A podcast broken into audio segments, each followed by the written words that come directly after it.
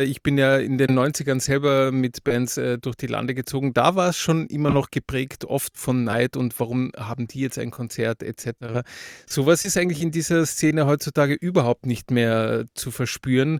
Da ist eher sehr viel ähm, Respekt und äh, jeder freut sich auch mit dem anderen, wenn er Erfolg hat.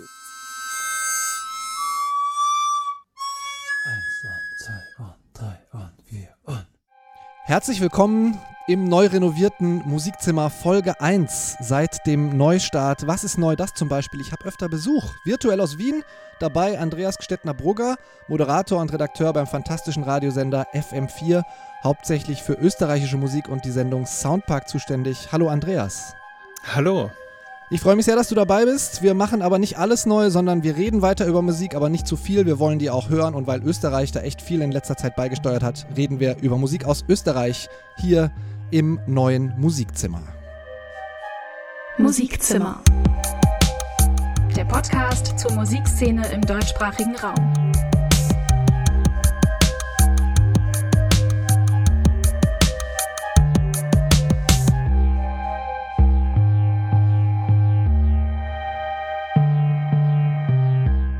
Ja, Andreas, ein paar Worte zu dir. FM4 Soundpark, das ist die Sendung, wo ihr ausschließlich Musik aus Österreich besprecht. Da ist ganz schön viel Platz für österreichische Musik beim ORF, oder? Das stimmt. Jeden Donnerstag von 19 bis 22 Uhr sind drei Stunden für österreichische Musik reserviert. Und es gibt auch Sonntagnacht noch eine fünfstündige Sendung von 1 Uhr bis 6 Uhr in der Früh.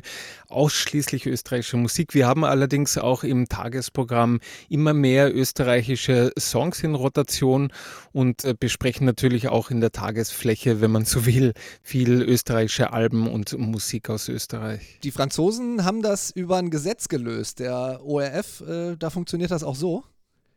Da funktioniert das bei uns auf jeden Fall so. Der Soundpark, den gibt es ja schon äh, über eineinhalb Jahrzehnte und war ursprünglich auch als Plattform für junge Musikerinnen und Musiker gedacht, die ihre Songs dort im Netz hochladen können. Und diese Plattform hat auch unabhängig äh, vom On-Air-Radio funktioniert und funktioniert ja auch immer noch und ist dann mit der Zeit immer mehr ins Programm gekommen. Und das hat natürlich auch mit der Entwicklung der österreichischen Musik in den letzten, ich sage mal jetzt fünf bis acht Jahren zu tun, wo es ja wirklich sehr viel Neues gegeben hat und äh, die Bands sehr großen Bekanntheitsgrad erreicht haben. Hm. Das wäre meine nächste Frage gewesen. Du bist ja auch schon äh, länger bei FM4 dabei. Wie würdest du gerade selbst die österreichische Musikszene beschreiben? Hat die gerade eine gute Zeit, von Corona mal abgesehen natürlich? Also es ist unglaublich eigentlich die Zeit. Schon seit einigen Jahren befasse ich mich ausschließlich nur mehr mit österreichischen Musik, weil mir vorkommt, von dort kommen wirklich sehr spannende und innovative Projekte und Sounds. Das hat sich in den letzten, wie gesagt, fünf bis acht Jahren so ergeben. Sicher auch durch Bilderbuch und Wander, durch einige Bands, die wirklich riesen, riesengroß geworden sind.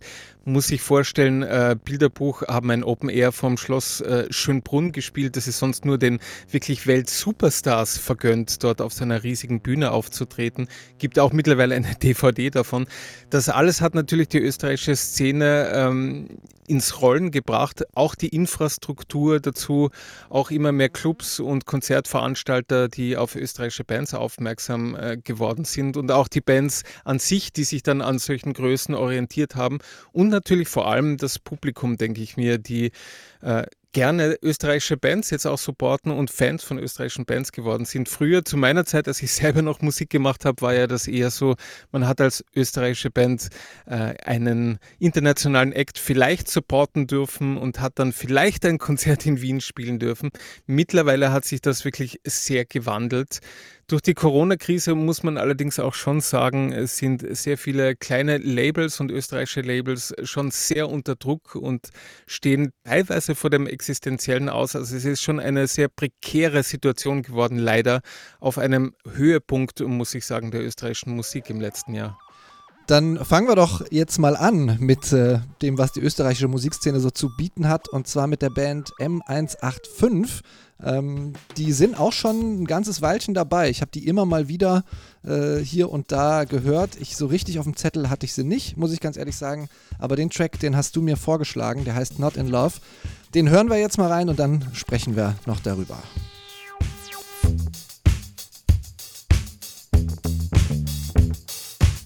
I dreamt I fell from the side of a mountain. I was clinging to green grass. I heard my father's voice. I woke up next to the belly of a beast. Scratched my back to no relief. Was there stranded, looking for you.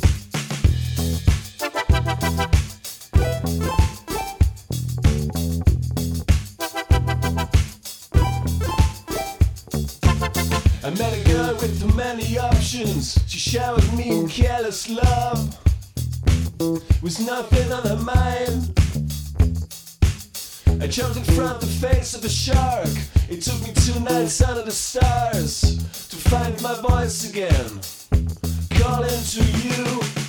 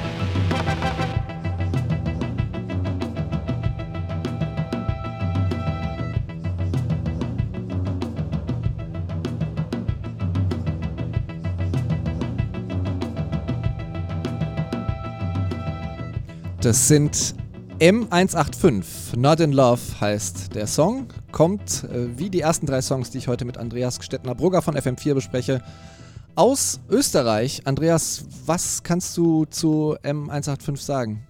Ja, 2012 haben sie einen Award bekommen, den FM4 Award bei unserer jährlichen Amadeus-Verleihung der österreichische Musikpreis quasi. Und sie haben die letzten Platten eher im Krautrock-Gefilde äh, gebadet und 70s-Einfluss äh, verpackt in sehr psychedelische Rocksongs. Das hier ist jetzt wirklich eine neue Platte geworden, wo sie sich selber neu erfunden haben. Und im lustigen Pressetext steht ja dazu, dass sie von Aliens entführt worden sind vor einigen Jahren.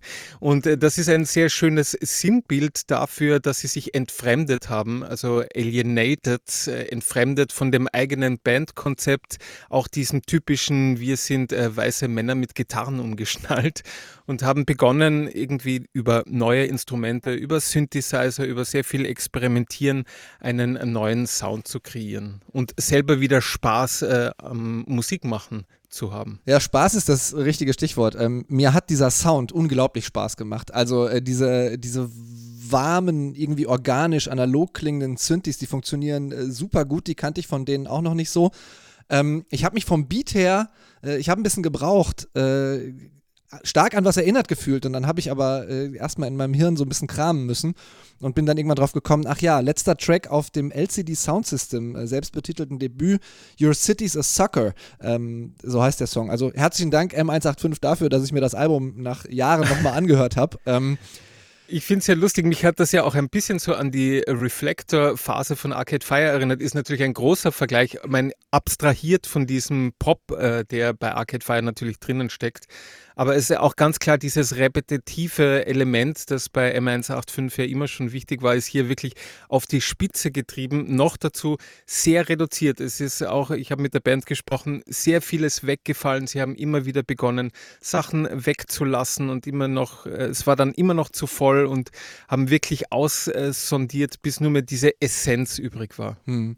Die Nike-Sneaker haben sie auch weggelassen. Also äh, ich, ich weiß nicht, wie du zu Promotexten äh, stehst. Äh, vielleicht ist das für Menschen, die nicht im musikredaktionellen Bereich äh, sozusagen beheimatet sind, ähm, total böhmisches Dorf.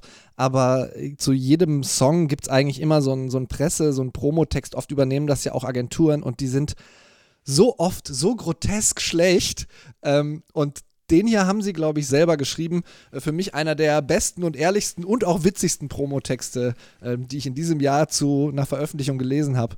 Ähm, du hast schon gesagt, sie behaupten, von Aliens entführt worden zu sein und dann lassen sie äh, eben auch durchblicken, dass sie vor sechs Jahren, so lange ist das letzte Album von ihnen schon her, ähm, noch auf Bühnen gestanden haben mit gesponserten Nike-Sneakers äh, und dass irgendwie immer drei von fünf ähm, diese Sneakers anhaben mussten, weil da irgendein Brandmanager äh, ihnen das so äh, diktiert hat, wenn sie denn die Sneakers haben wollen, fand ich un unfassbar ähm, witzige, äh, witzige Anekdote. Vor diesem Hintergrund finde ich ja auch lustig, dass das Album Product heißt. Mhm. Also sie haben auch diesmal wirklich versucht, sich selber von ihrer Musik dann auch in diesem Schritt zu distanzieren. Früher war das ja für sie auch immer ein Problem, dieses sich vermarkten müssen.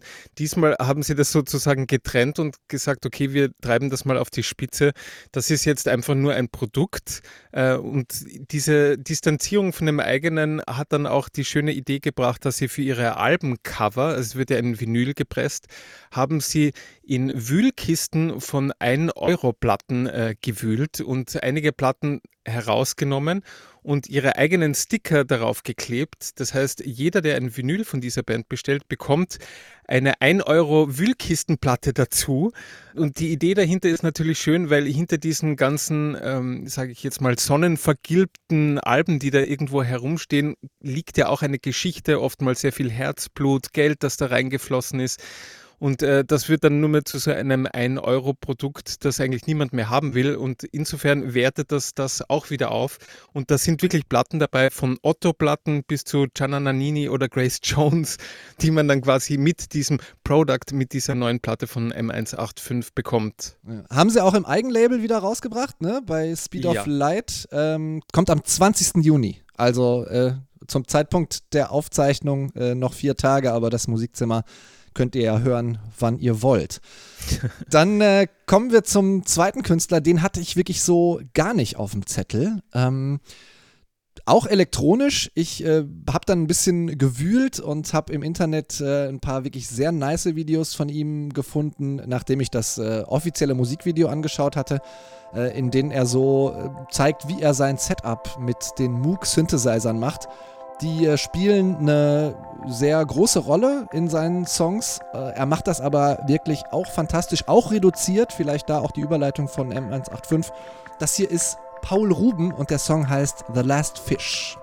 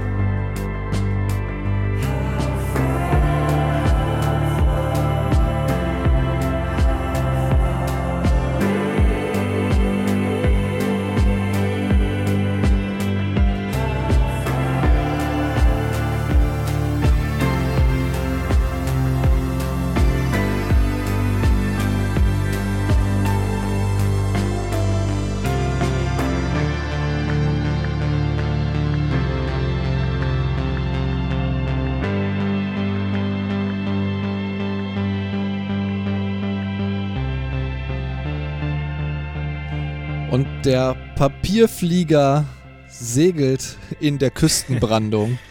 äh, Paul Ruben war das. The Last Fish heißt der Song. Ich habe selten so ein effektives Dream-Pop-Lied gehört, finde ich. Also diese ganz spartanischen Klänge, sehr wenig ausgefallen, was der da an Sounds benutzt, äh, aber kein Ton, kein Delay, keine Hallfahne zu viel. Äh, der musikgewordene Spaziergang an einem endlosen felsigen Strand äh, mit der Langzeitbeziehung. Ähm, fand ich ganz fantastisch. Herzlichen Dank für diesen Hinweis, lieber Andreas. Gerne. Es ist der, der österreichische Tame Impala, wenn man einen Vergleich heranziehen möchte. Absolut. Man muss ja sagen, Paul Ruben ist ähm, eigentlich Kärntner, war dann einige Zeit in Wien und hat dort seine ersten musikalischen Gehversuche gemacht in einer WG, wo er nie zur Ruhe gekommen ist und war immer viel zu gestresst, ist dann ins Burgenland gezogen, um dort äh, mit seiner jetzigen Verlobten dort ein Haus zu bestellen und so ein bisschen auf äh, Eigenversorger äh, zu machen. Ihm ist die Umwelt schon immer ein sehr großes Anliegen gewesen und er will eigentlich bei der Ausbeutung der Erde nicht mehr mitmachen. Und dieser Hintergrund spiegelt sich auch in diesem Song wieder, mhm. The Last Fish. Da geht es so um die letzten Fische im Mittelmeer, die wir alle ausfischen quasi. Und er war davon so berührt, dass wir irgendwann mal vielleicht bald wirklich dort stehen, nur mit vor dem letzten Fisch äh, zu stehen, dass er darüber eben diesen, diesen Song geschrieben hat. Mhm. Ich äh, habe ja eben schon mal angedeutet, bevor wir den Song äh, gehört haben, dass ich äh, versucht habe, meine Rechercheskills anzuwenden. ähm, auch weil ich äh, vielleicht nochmal eine, eine äh, Promokopie ähm, von dem von einem Album oder so von ihm haben wollte. Ähm, ich bin auf, er heißt äh, Paul Ruben Sauer mit vollem Namen. Ähm, und ich bin auf sehr viele Menschen mit dem Namen Sauer, die beide äh, dann auch immer noch äh, zwei Vornamen haben, äh, gestoßen. unter anderem der Regisseur des Musikvideos, das ist Jakob Karl Sauer. Ich bin auch noch auf Gregor Esra Sauer, den bildenden Künstler, gestoßen, von dem ich dann wiederum auch meine Cover zu entdecken auf Paul Ruben Sauers Alben. Ähm, und, und, also Gregor ist sein Bruder, er hatte auch die Band Kartenhauskörper, so heißt die, solltest du auch mal auschecken, ist durchaus interessant. Paul Ruben betreibt ja auch das Label Sarah Barth Records und auf diesem Label ist auch ein ebenfalls äh, ursprünglich Kärntner Singer-Songwriter, Basswood, der mittlerweile nach Hamburg gezogen ist und dort äh, in der Corona-Zeit jetzt wirklich sein bestes Album veröffentlicht hat. Solltet ihr unbedingt auschecken, ein ganz großartiger Musiker. Und Paul Ruben war ja auch unser Soundpark-Act des Monats. Also wir küren jeden Monat auch einen österreichischen Act, oft noch sehr unbekannt, äh, manchmal auch schon etwas bekannter, den wir sozusagen einen Monat lang ins Spotlight stellen. Und das war letzten Dezember schon Paul Ruben, weil er ja vor diesem Album schon zwei EPs veröffentlicht hat. Hm. Der hatte auch noch davor auch noch ein Musikprojekt, das hieß, äh, allein für den fantastischen Namen sollte man das mal erwähnen, Damenbart und Zunge. Ganz genau. Ja, ähm, Herzlichen Dank für diesen neuen Impuls, kannte ich noch gar nicht. Und äh, du hast gesagt, Paul Ruben ist ins Burgenland äh, gezogen, nach Bernstein, glaube ich. Ähm, genau. Wir bleiben da, denn da kommt auch die folgende Frau her, bei der ich mir manchmal denke, wann schläft die eigentlich mal? Ähm, Nie. Mira Lu Kovac. Die hat gerade äh, zwei Singles veröffentlicht in den letzten zwei Monaten. Einmal ein Enya-Cover, das ich auch im Musikzimmer im März, glaube ich, gespielt habe und ich habe es echt nicht gecheckt. Only Time. Ja, die die 9-11-Hymne quasi, passend äh, zum Lockdown, interpretiert von Mira Lukovac, wirklich ganz, ganz großes Kino. Genau, dann kam noch ein Song, der hieß 84, den hatte ich, glaube ich, schon mal in irgendeiner ähm, YouTube-Session oder in irgendeinem YouTube-Kanal entdeckt ähm, bei einer One-Take-Session. So hieß, glaube ich, der Kanal. Mhm. Ähm, dann ist im März ja auch noch das richtig starke My Ugly Clementine-Album Vitamin C erschienen. Da habe ich mit äh, Linda, nee, andersrum, Sophie Lindinger, so heißt sie, ähm, auch äh, drüber sprechen können, äh, Anfang des Jahres. Jetzt ist Mira Lukovac äh, mit ihrem dritten Projekt unterwegs, mal wieder, müsste man sagen, mit dem Avantgarde-Pop-Projekt 5K HD. Die habe ich hier im Musikzimmer auch schon häufiger gespielt. Und die kommen jetzt äh, mit einem neuen Song, der heißt Happy Fucking Life.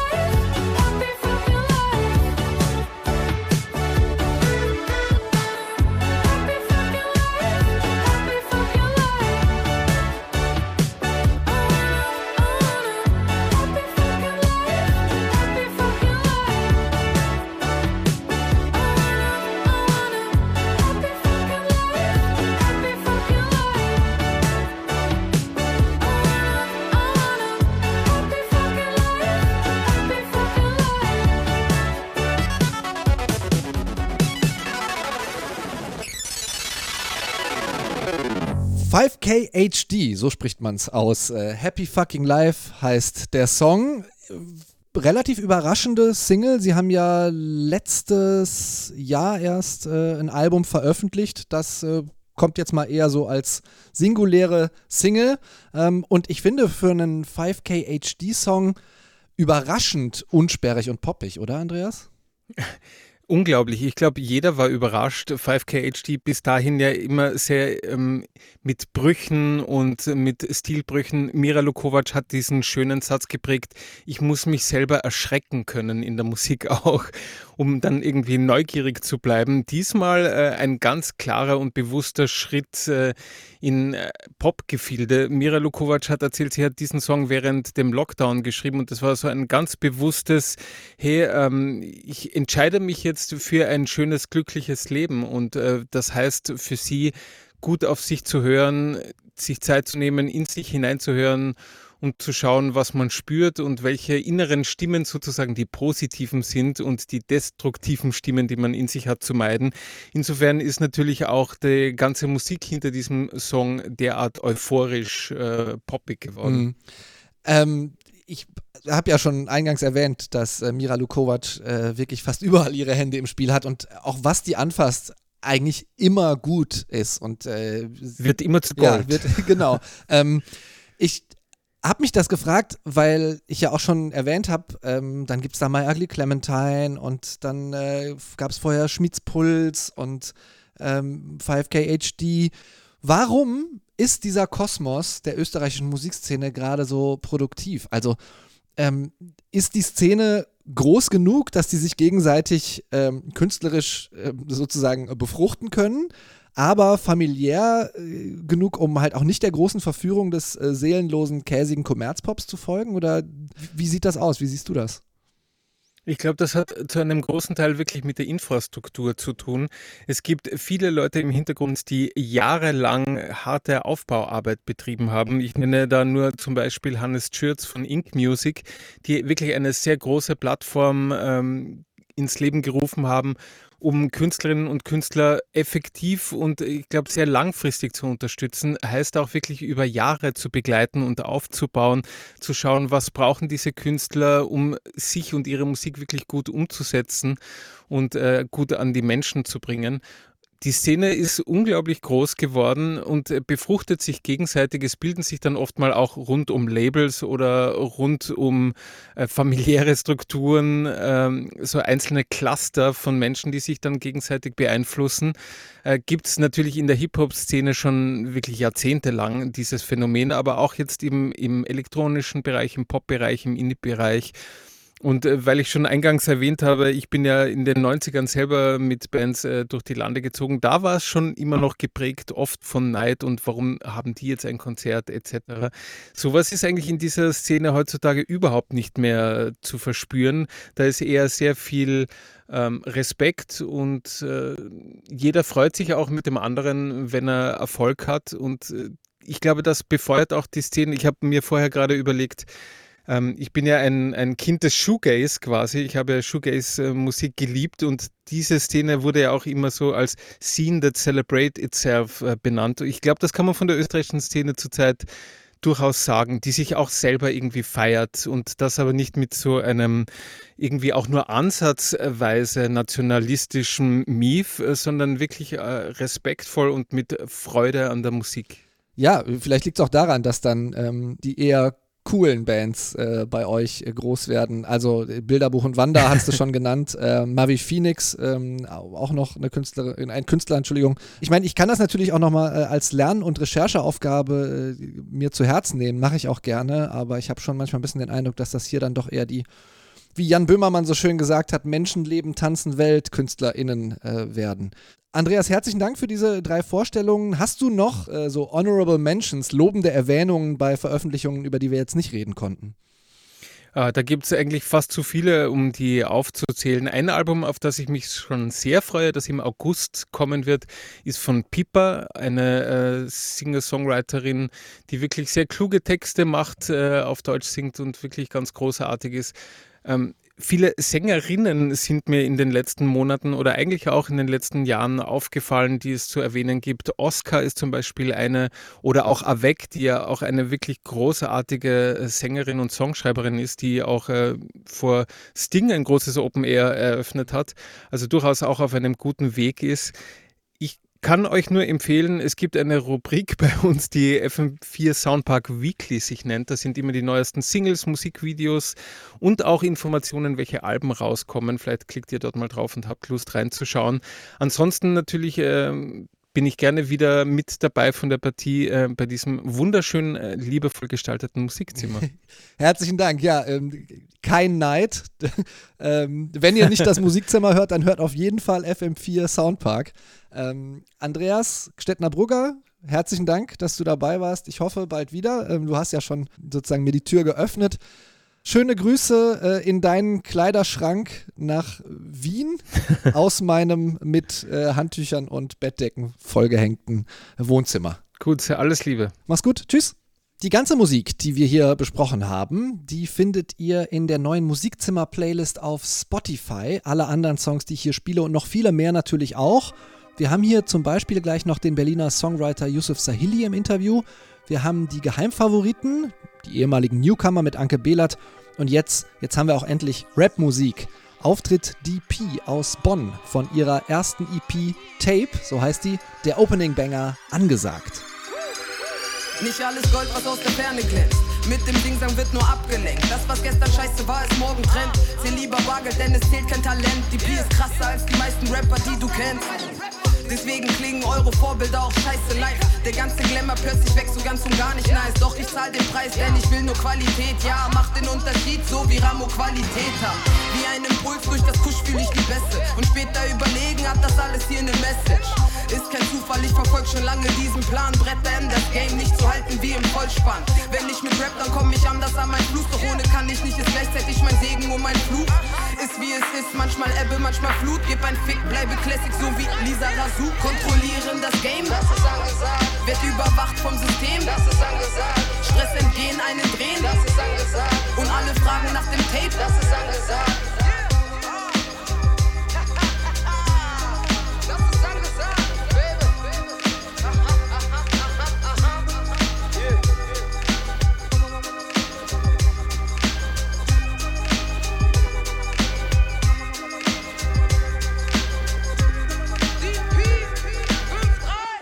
Hier ist das Musikzimmer, der Podcast zur Musikszene im deutschsprachigen Raum mit mir, Christian Erl, und mit einem Künstler, den ich euch diesmal auch wieder vorstellen möchte.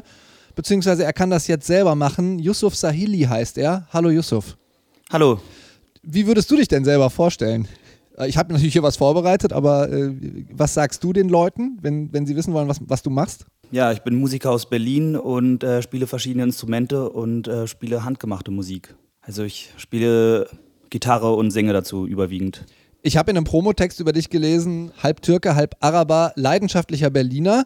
Damit können wir die strunzdummen Fragen aller Dieter Bohlens, aber wo kommst du wirklich her, schon mal umschiffen und direkt in Richtung musikalische Heimat gehen? Ja. Wo, in welchem Genre siehst du deine Wurzeln und wo siehst du vielleicht auch dein Zuhause musikalisch? Ähm, ich fühle mich auf jeden Fall in der westlichen Musik ähm, zu Hause.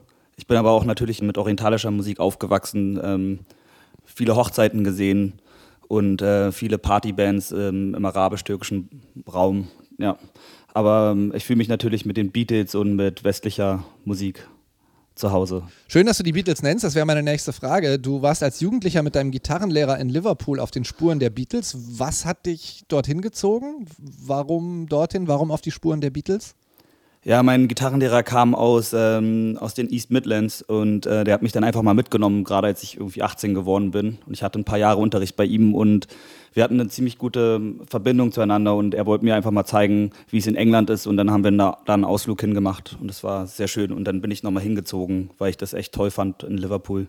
Was hast du da mitgenommen? Ähm, na, ich wollte erstmal die, Englisch die englische Sprache lernen und ähm, ja, einfach ein bisschen ähm, gucken, was da so abging. Aber das war natürlich zur, ähm, zur Weltwirtschaftskrise 2008. Es war ein bisschen schwierig, dort einen Job zu finden und so. Aber ja, es war trotzdem sehr spannend in der Zeit.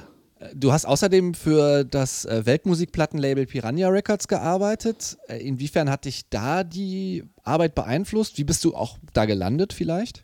Das ist wirklich eine sehr lustige Frage, weil früher gab es ziemlich viele äh, Jugendzentren in Berlin. Ich glaube, mittlerweile haben sehr viele zugemacht, was ich sehr schade finde. Und da gab es sehr viele Proberäume und äh, Freunde von mir haben irgendwo geprobt in, in einem Proberaum, ähm, ich, ich glaube am Zwickauer Damm, irgendwo in Südneukölln.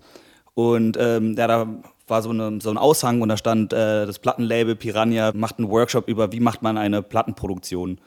Und dann bin ich da reingeraten und ähm, fand die Leute bei Piranha sehr nett und die waren ziemlich überrascht, dass dann interessierte Leute da waren, weil sie dachten eher, das wäre jetzt ähm, ein anderes Niveau. Und dann habe ich gerade angefangen zu studieren und habe dann dort ein Praktikum gemacht und bin dann so da reingerutscht und irgendwie acht Jahre sogar dort geblieben. Hast du äh, auch Musik studiert oder hast du was völlig anderes gemacht? Ich habe, ähm, weil du hast ja schon Dieter Bohlen angesprochen.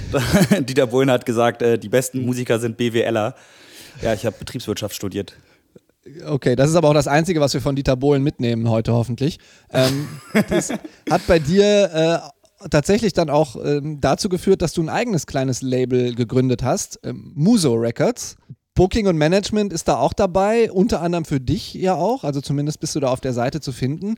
Äh, hast du die Dinge gern alle selbst in einer Hand? Äh, naja, ähm, das Booking und Management mache ich nicht unbedingt, also das macht man natürlich auch immer ein bisschen selbst als Künstler, aber dafür haben wir einen sehr kompetenten Partner, äh, dem noch das sozusagen die Firma gehört und ich leite sozusagen das Label dort mittlerweile. Aber natürlich muss man gerade viel selbst machen. Ja. Äh, du spielst außerdem ja nicht völlig alleine, sondern du hast äh, in deiner Band noch Damien Jambasi an Bass und Backing Vocals und Martin Krümling an den Drums. Wie habt ihr euch gefunden? Damien Jambasi war auch ein Gitarrenlehrer von mir. Ich habe ihn kennengelernt in Berlin und er hat ähm, in einer relativ bekannten Band gespielt, äh, die auch bei Universal gesigned war und ähm, der hat mich sehr beeindruckt als Gitarrist immer. Ähm, und ich habe dann ihn gebeten, ob er mir ein paar Stunden Gitarrenunterricht geben würde. Und als seine andere Band gefloppt ist bei Universal, was relativ häufig passiert ist zu der Zeit, also vor zehn Jahren, habe ich ihn dann ähm, auf der Straße getroffen und meinte so, na, wie läuft's mit der Band? Und ja, dann war es halt nicht mehr so aktuell. Und dann habe ich ihn gefragt, ob er gerne mal mit mir anfangen möchte zu spielen. Und ja, es war eine große Ehre für mich, dass er dann eingestiegen ist, weil es war mein Gitarrenlehrer und ähm, auch ein großes Vorbild für mich für eine lange Zeit. Wie ist denn das dann, wenn du Songs schreibst äh, für die Band? Äh, bist du dann eingeschüchtert, äh, weil oder bist du mittlerweile auf seinem Niveau oder wie darf ich mir das vorstellen? Na, eingeschüchtert nicht mehr. Eher, das macht eher, ist eher ein bisschen spielerisch. Also jeder kann was anderes gut und ähm, wir versuchen dann halt das auszunutzen, was jeder gut kann. Und ich kann, glaube ich, auch relativ gut Gitarre spielen, aber er kann es auf jeden Fall noch ein bisschen besser und finde ich auch cool, weil ich dann auch immer wieder neue Sachen lerne. Aber die Songs entstehen dann äh, in gemeinsamer Arbeit. Ja, das Album ist äh, in gemeinsamer Arbeit entstanden. Ähm, äh, wir waren auf Tour mit dem letzten Album 2018 und ähm, haben irgendwie gesagt, ja, es kann ja nicht irgendwie so, wir müssen irgendwie weitermachen. Also es kann jetzt nicht so das Album sein und äh, vielleicht dann langsam dran arbeiten und gucken, was passiert, sondern wir dachten, naja, jetzt haben wir gerade schon so viele Reviews bekommen und es wäre cool, wenn wir jetzt einfach den Schwung mitnehmen und gleich das nächste machen und versuchen, ja, was zu reißen damit und äh, vielleicht mehr Leute zu erreichen. Und ähm, die Idee war dann, ein Album zusammenzuschreiben, weil das geht auf jeden Fall schneller, als ähm, wenn dann einer die ganze Verantwortung übernimmt. Und dann haben wir uns wirklich die Sachen hin und her geschickt, ähm, zusammen ausgearbeitet und einige Ideen waren schon da. Ja, und so ist dann das neue Album entstanden, auch teilweise auf der Tour vom letzten Album. Ähm, Atoms and the Void haben wir dann auch ähm, Sachen aufgenommen und geschrieben. Und es war wirklich ein sehr spannender lustiger Prozess sogar. Kommt daher der Titel Let's Do That, also der Tatendrang, der da so mitschwingt? Gut erkannt, ja. Das ist äh, dadurch eigentlich entstanden. Also, es gab einen Song, der hieß Let's Do That und äh, dann hat das eigentlich ganz gut gepasst mit dem Lass es einfach machen und das Projekt jetzt starten und das war so ein bisschen die, ähm, ja, die Leitidee von dem Ganzen. Jetzt habt ihr das Album gerade rausgebracht. Am 5. Äh, Juni ist es erschienen. Ihr habt viel geschrieben, hast du gesagt, und äh, den Tatendrang umgesetzt in Let's Do That. Aufführen von diesen Songs ist natürlich aktuell ein bisschen schwieriger. Ähm, wo steht ihr aktuell, wenn die Clubs zusehen, in denen ihr spielen könnt? Äh, wie nutzt ihr die Zeit?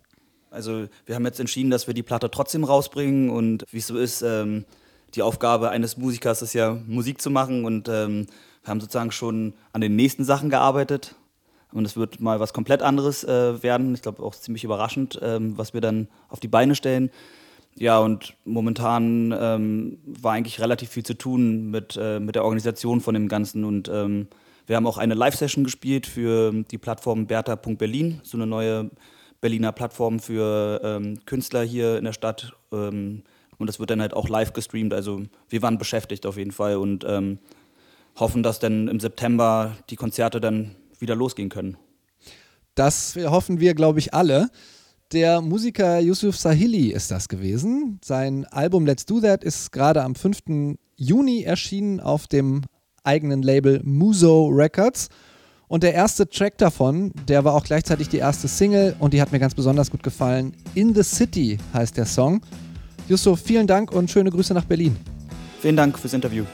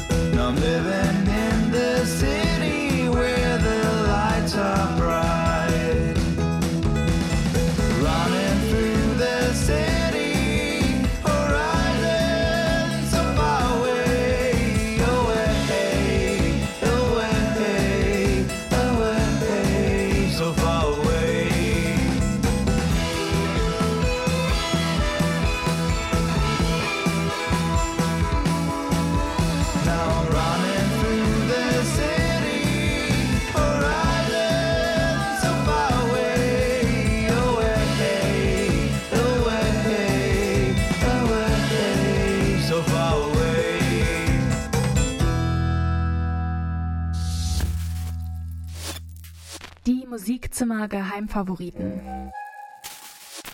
Das sind unsere ehemaligen Newcomer oder unsere ehemalige Newcomer-Ecke, aber Geheimfavoriten klingt einfach cooler, Anke. Das musst du doch jetzt auch mal zugeben. Nö. Dann bist du trotzdem überstimmt. Ich weiß ja viel, aber über die Sachen, die du mir mitgebracht hast, weiß ich gar nichts. Was hast du dabei diesmal? Wir fangen erstmal mit einem Thema an, was ich schwierig finde: Straßenmusik. Wie stehst du dazu, so durch die Fußgängerzone zu gehen und dann wird man da voll gejazzt oder gesungen? Also, solange das nicht ähm, der Mann in der Kölner Innenstadt mit dieser unsäglichen Drehleier ist, äh, finde ich das völlig in Ordnung. Drehorgel, nicht Drehleier. Ähm, Stimmt, die gibt es ja auch noch. Ja, ich bin jetzt auch kein Fan von Anmai Kantereit äh, und auch nie gewesen, aber zum Beispiel Alice Phoebe Lou finde ich ganz fantastisch und die ist auch als Straßenmusikerin gestartet und macht das auch immer noch. Da ist sie nicht allein. Anna Wydra mag das nämlich auch gerne. Das ist eine Hamburger Musikerin und äh, die ist eigentlich ziemlich schüchtern oder so ein bisschen eher introvertiert und trotzdem findet sie Straßenmusik machen total toll. Also ich, für mich wäre das ja nichts, weil wenn Leute einem dann das Mikro klauen oder in den Gitarrenkasten pinkeln. Da gibt es ja schon merkwürdige Stories. Auf welchen Straßen bist du denn groß geworden? Im Ghetto in Grünau hier in Leipzig. Anna Wydra hat erzählt, dass äh, es auch sehr positive Begegnungen da durchaus geben kann. Ähm, nämlich hat sie zum Beispiel den Cellisten Ralf Freitag kennengelernt, als sie da auf der Straße Musik gemacht hat. Mit dem hat sie eine EP aufgenommen, die heißt Cello. Und der spielt auch auf ihrer gerade erschienenen EP The Tidal Flow. Und der Sound von Anna Wydra ist so ein bisschen akustisch, melancholisch mit Ausreißern, die dann an so 90s Grunge erinnern.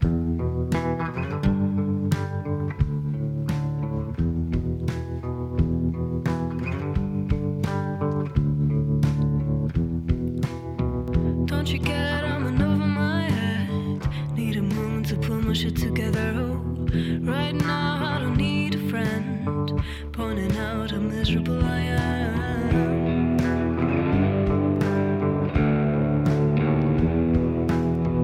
Don't you get on to be mad? Need a hideaway under the covers. Why'd you start fucking with my love?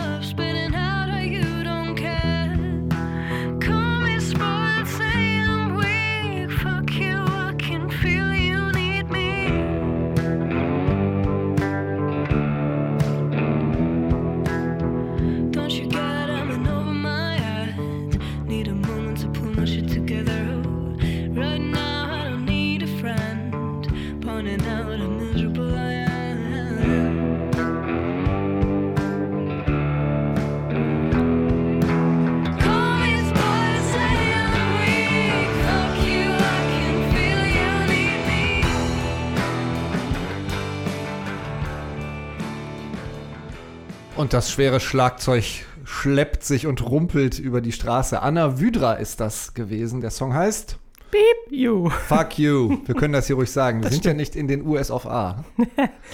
Ja, wie, wie findest du das? Ich ähm, Stellst dir als Straßenmusik vor? da würde ich, glaube ich, stehen bleiben. Mhm. Aber äh, ein paar Meter entfernt, weil ich habe ja so empfindliche Ohren.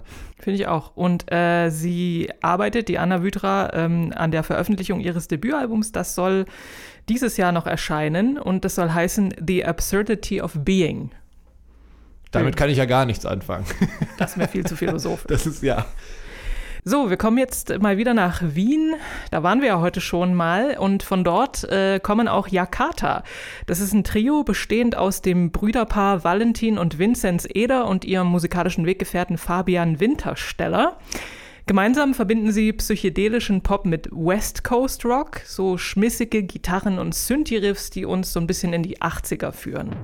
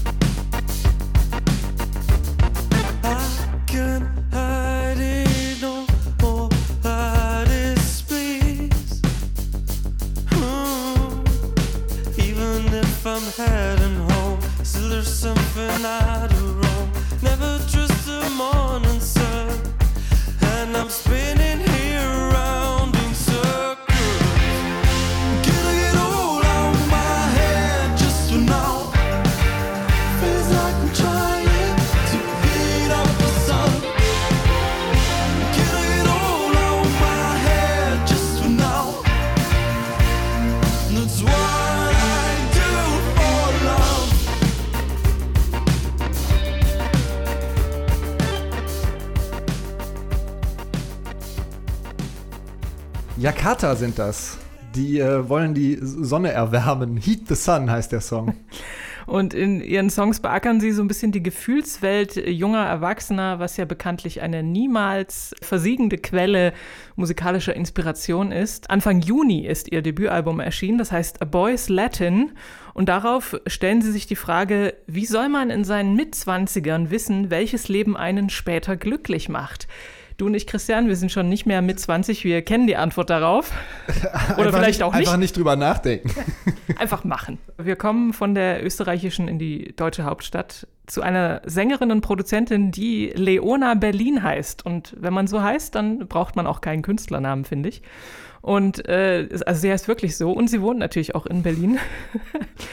ähm, sie macht so atmosphärisch dichten und urban coolen Neo-Soul mit Message. Und das beweist auch ihr neuester Song.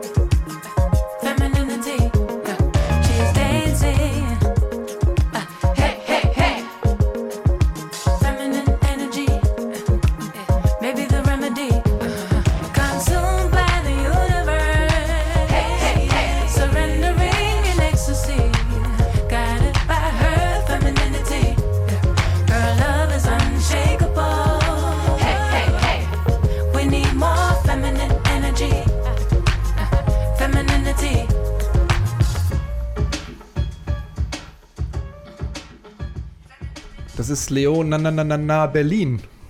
Feminine Energy heißt der Song. Das Musikvideo äh, macht richtig Spaß. Lauter sympathische, witzige Frauen, die da äh, rumdancen. Ähm, fantastisch. Das Einzige, was mir ein bisschen fehlt, was mir, glaube ich, noch mehr packen würde, ist so ein Bass, der noch mal bei den unteren Frequenzen noch mal ein bisschen in den Bauch reingeht und Hm. so ein bisschen eine, eine, eine coole Bassline drunter legt, ähm, weil das ja doch sehr reduziert ist, aber sehr, sehr starker Song. Leona Berlin, Feminine Energy.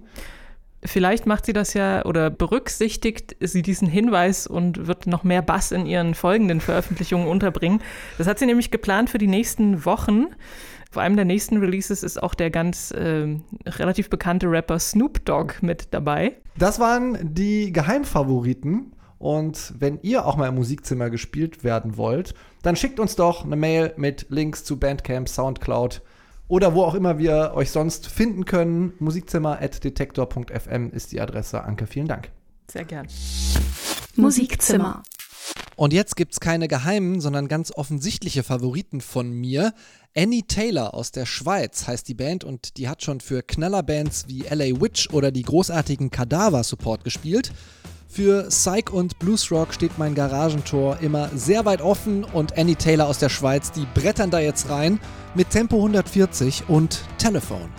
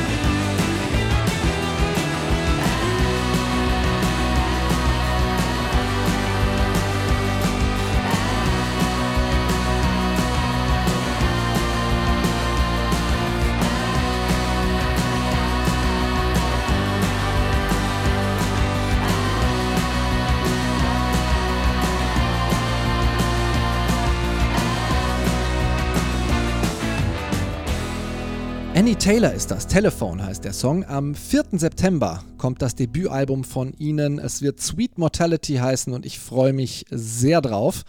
Worauf ich mich im Sommer normalerweise auch immer freue, sind die Festivals. Ist natürlich wegen Corona jetzt gerade nicht. Das Hölm Festival Magazin sagt aber, stellt das Wurfzelt doch trotzdem im Garten oder in der Küche auf und lasst uns ein Festival feiern und damit auch euer Lieblingsfestival supporten. Wie läuft das? Die verkaufen Bändchen für einen Zehner, Soli-mäßig, oder für 35 eine Box. Da ist dann so viel wie möglich Festival-Flair für zu Hause drin. Johannes Jacobi hatte die Idee, damit Geld für die Festivalrettung zu sammeln. Und ich habe ihn gefragt, wie viel Geld dabei rumspringen soll und wie er die Lage sieht. Ähm, Also natürlich ist es wichtig, wie viel Geld dabei rumkommt. Auf der anderen Seite ist jetzt schon völlig verrückt für uns, was äh, da passiert ist im Sinne von, dass sich da über 100, also fast 150 Festivals jetzt zusammengeschlossen haben und irgendwie nebeneinander stehen und nicht äh, gegenseitig sich Besucherinnen und Besucher versuchen abzukämpfen äh, oder gegeneinander zu arbeiten, sondern dass sie alle miteinander arbeiten, dass wir irgendwie mit allen im Austausch stehen. Diese Solidarität der Branche an sich gegenüber oder untereinander ist völlig verrückt und dass wir jetzt irgendwie da, keine Ahnung, über 1000 Boxen schon best- verkauft haben und dass da so viel Zuspruch ist. Allein das ist schon wahnsinnig und ist uns in der Form auch noch nicht so über den Weg gelaufen, auch bei Verbandsarbeit und so. Das ist ja immer ein bisschen trockener und nicht ganz so viele beteiligt, ähm, wollen nicht aus derselben Region und so. Und jetzt ist wirklich deutschlandübergreifend aus allen Genres ein Haufen Festivals und täglich kommen neue dazu. Und ich glaube, das ist alleine schon ein Zeichen quasi, mit dem man auch in der Zukunft für arbeiten kann, unabhängig von dem, was da jetzt noch oben drauf an Geld kommt. Wenn wenn wir schon nicht äh, dicht gedrängt vor der Open-Air-Bühne stehen können, dann rücken wenigstens die Festivalveranstalter ein bisschen näher zusammen. Wenn ihr was tun wollt für die Festivals, dann feiert doch auf dem Balkon oder in der WG-Küche und macht mit beim Hölm Festival of Festivals. Bis zum 21. Juli könnt ihr die Box bestellen, die kostet 35 Euro oder 10 für das Festival Bändchen, einfach so als Support-Move. Das kommt dann eurem Lieblingsfestival oder allen teilnehmenden Veranstaltungen zugute. Und da sind eine ganze Menge große Namen dabei. Das MS Dockville zum Beispiel, das Maifeld Derby, das Herzberg Festival, das Immergut oder auch das Orange Blossom. Meine beiden Stammfestivals sind das Apple Tree und das Haldern. Die machen eigene Sachen.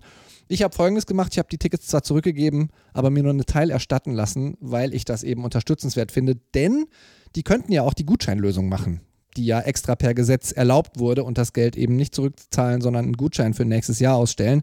Machen das Apple Tree und das Haldern wie viele andere Festivals solidarischerweise, aber absichtlich nicht. Deswegen könnt ihr im Umkehrschluss vielleicht auch helfen, wenn ihr könnt. Ich sag vielen Dank, Johannes Jacobi vom Holm Festival of Festivals, für das Gespräch. Und habe noch eine Frage an dich, ähm, bevor wir nächstes Jahr vielleicht wieder richtige Festivals feiern können. Worauf freust du dich am meisten? Bei diesen Festivals, bei dieser Festivalatmosphäre, beim Festival Flair?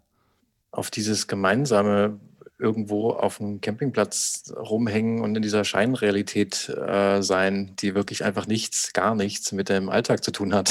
Also Mhm. wirklich gen- eigentlich genau das, was jetzt gerade so kompliziert ist, dieses viele Menschen, die äh, unter teils sehr widrigen Umständen miteinander sehr gut auskommen und sehr gut miteinander klarkommen. Also äh, ja, wie so eine Scheinrealität. Und das ist das, was mir am meisten gefällt, abgesehen natürlich von der schönen Musik. Ja, unterschreibe ich so, ne? Eine längere Version des Gesprächs mit Johannes Jacobi vom Hölm Festival of Festivals, die gibt's bald als Bonusfolge von diesem Musikzimmer-Podcast. Und hier, hier gibt's jetzt Telquist aus Regensburg. Die hatte ich schon häufiger in der engeren Auswahl, ist viel in den Campusradios gelaufen, glaube ich, im letzten Jahr. Und jetzt haben sie schon wieder eine ziemlich gute Single veröffentlicht. Jetzt spiele ich sie endlich auch nochmal. Taste heißt der Song.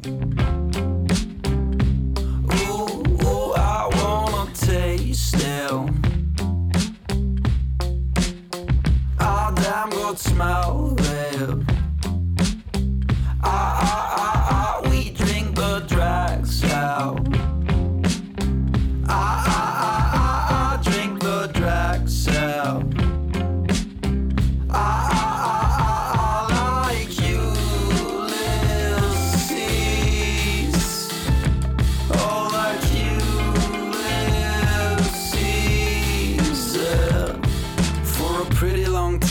was sure that cheeky bonds and cheeks would limit my skills to get myself into a fairy tale like bedtime story. But I'm afraid that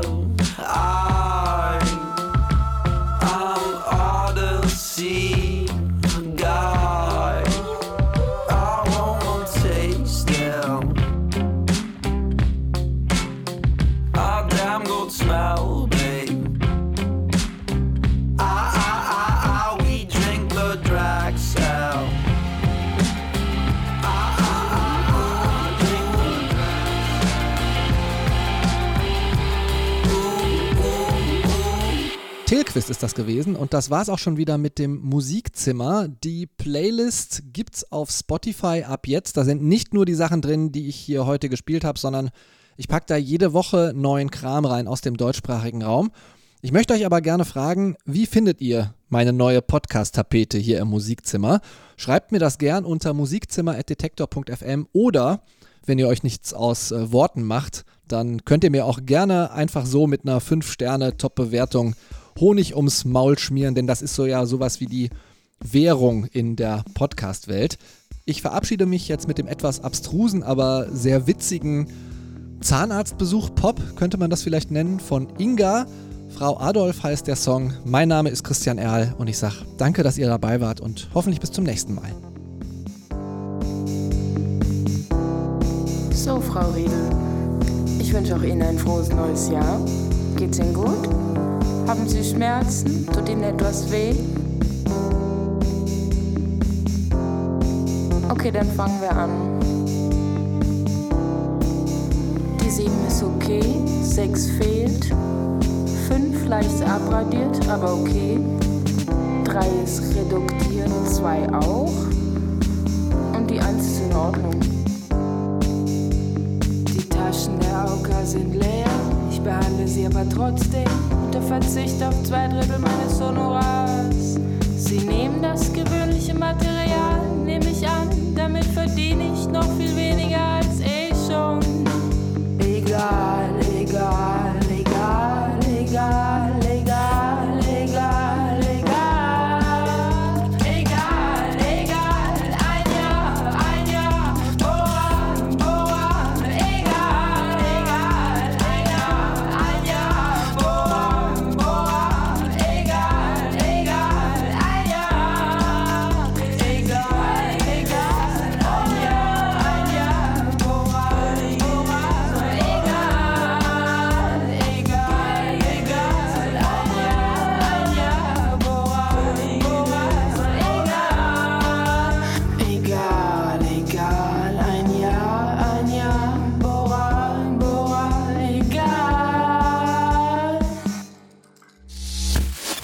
Musikzimmer. Der Podcast zur Musikszene im deutschsprachigen Raum.